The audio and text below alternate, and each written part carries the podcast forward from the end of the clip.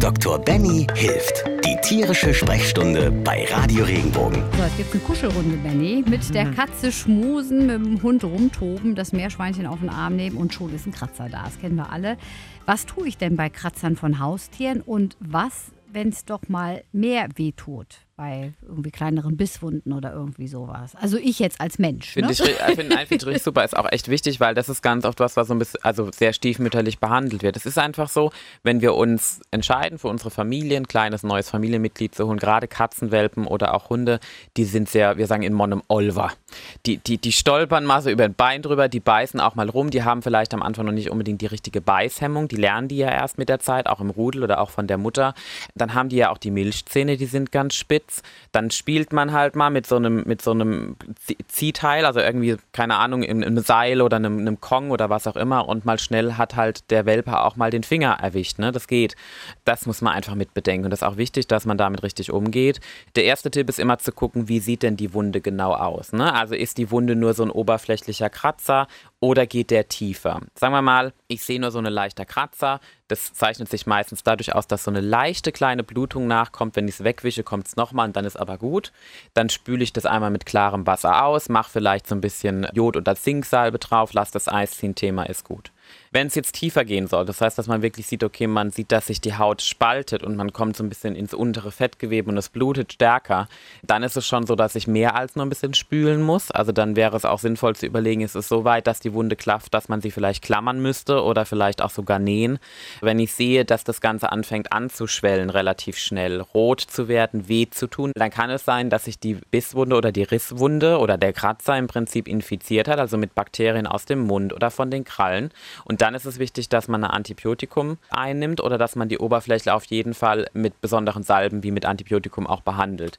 Da ist es nicht damit getan, dass man dann zu Hause bleibt und sagt, das Thema ist gut. Man kann es immer probieren mit Jodtinktur oder auch mit einer Zinksalbe, aber natürlich ist das gewissen Grenzen gesetzt. Also das heißt im Prinzip zwei Gruppen, oberflächlich und tief. Bei oberflächlich kann ich Behandlungen machen, bei tiefen sollte ich mir überlegen, ob ich, wie sie es entwickelt.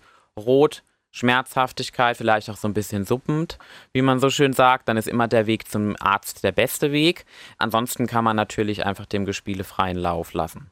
Ich habe mal gehört, dass man, wenn man eine Wunde hat, immer also dann wieder drauf guckt und wenn es dann drumherum rot wird, dann und warm oder heiß, Mhm. dann ist eine Entzündung drin. Richtig, also wir haben im Prinzip bestimmte Anzeichen für eine Entzündung. Gibt so ein lateinisches Sprichwort und das ist im Prinzip Rötung, Schmerzhaftigkeit, Schwellung. Ähm, genau, Rötung, Schmerzhaftigkeit, Schwellung und dann im Prinzip auch Flüssigkeitsabsonderung zum Beispiel. Also Wie heißt das jetzt auf Lateinisch? Ah, Calor, Dolor. Und dann hört schon wieder auf.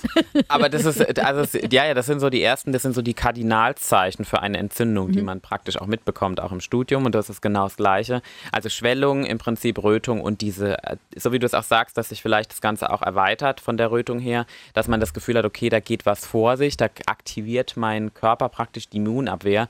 Das ist immer so das, was uns sagt, okay, jetzt muss ich vielleicht doch mal wirklich den Körper unterstützen und was Antibiotisches geben. Weil auch, ich meine, ich bin jetzt schon, glaube ich, so tausendfach geimpft durch solche überstandenen Situationen beim Spielen mit Katzenwelpen oder auch mal mit einem größeren Hund in der Praxis oder auch in meinem eigenen Alltag. Also auch mich hat schon Meerschweinchen gebissen, also das haben wir auch schon gehabt. Und ähm, Die können feste zubeißen. Oh ja, oh ja. Also es war nicht so, Uh. ja, ich hatte halt gemeint, direkt zwei Wochen später, also ich hatte zwei Wochen mein Meerschweinchen und ich musste es unbedingt auf den Arm nehmen und Mhm. es, es wollte halt nicht und dann hing es mir halt am Finger. Das habe ich relativ schnell gelernt, das muss man dazu sagen. Ähm, das passiert, aber es ist... Macht man einmal und nie wieder. Genau, Ob also- mit Hamster, Meerschwein oder. Ihren, äh, die haben halt kräftigere Zähne. gelb. aber genau, aber da ist es wirklich so, da kann man auch sagen, am besten versucht man das Ganze, wie gesagt, immer erst zu beobachten. Man muss nicht immer direkt daraus gleich ein Drama machen. Das ist auch ganz wichtig, auch gerade bei Kindern, glaube ich, dass die Kinder einfach nicht die Angst aufbauen vor einem Tier, sondern dass sie wissen, okay, das ist ein Lebewesen. Das zeigt mir damit eine gewisse Art auch von Respekt, wenn es das aktiv gemacht hat. Wenn es halt so passiert, ist das halt wie wenn Kinder miteinander rumtollen. Auch damit muss man genauso umgehen. Aber ja, die Sachen, die können sich böse bös entzünden. Also ich hatte schon so einige Situationen, die nicht schön waren. Äh, sowohl ein Katzenbiss als auch ein Hundebiss schon. Woran liegt das denn? Ist das haben- im Speichel? Genau, die haben speziell, also die haben schon Bakterien, die sind für uns fremd und auch ganz oft Bakterien, die sind sehr resistent. Und das Problem ist, wenn die halt einmal dann in der tiefen Haut sind, ist das wie wenn man, also wie eine Impfung, so blöd klingen mag, das geht so richtig tief rein. Und gerade Katzen haben ja sehr spitze Zähne und die tragen das dann richtig in die Tiefe rein. Ich habe Kollegen, die haben auch schon, so blöd klingen mag, einen Finger verloren. Und ich hatte auch schon die Situation, dass ich hatte einen Katzenbiss im, im Notdienst und ähm, ja, fünf Stunden später war mein Finger so dick, dass ich ihn nicht mehr beugen, drehen oder wenden konnte und ich hatte Fieber und Schmerzen. Das kann man überhaupt nicht in Worte fassen. Und das Einzige, was geholfen hat, war dann ein chirurgisches Ausschneiden durch den Arzt. Und das war äh, mittelschön, aber so blöd es klingen mag.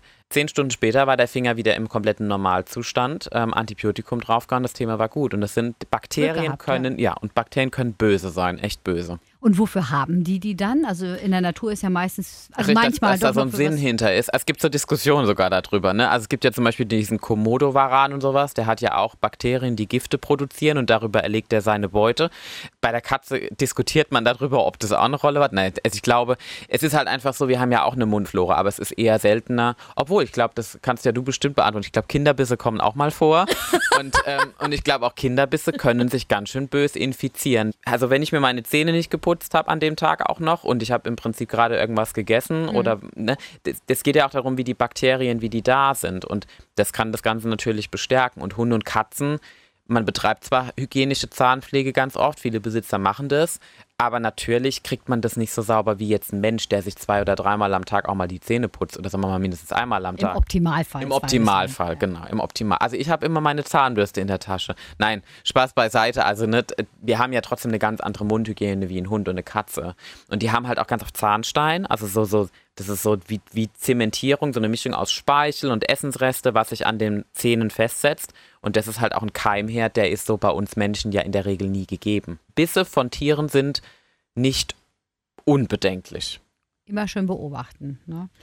Gibt es noch eine Impfung? Also wenn Hm. man sich ein kleines Kätzchen oder Welpen anschafft oder auch von einem Großen, ich meine, man kann ja auch mal schnappen im Spiel oder wie auch immer. Tetanus ist wichtig, aber normalerweise ist es so, dass der Tetanus, ich habe es noch nie in der Munde Faun Flora gehört von Tieren, sondern es ist ja meistens dann so, dass man vielleicht eine Risswunde hat und dann ist man unterwegs. Clostridium tetani ist das Bakterium und das sind eigentlich Bakterien, die im Boden leben oder auf dem Boden zu finden sind. Das heißt, deswegen ist ganz oft so, wenn man blöd hinfällt, dass man sich damit das eintragen kann und dann kann es zu Wundstarkrampf kommen.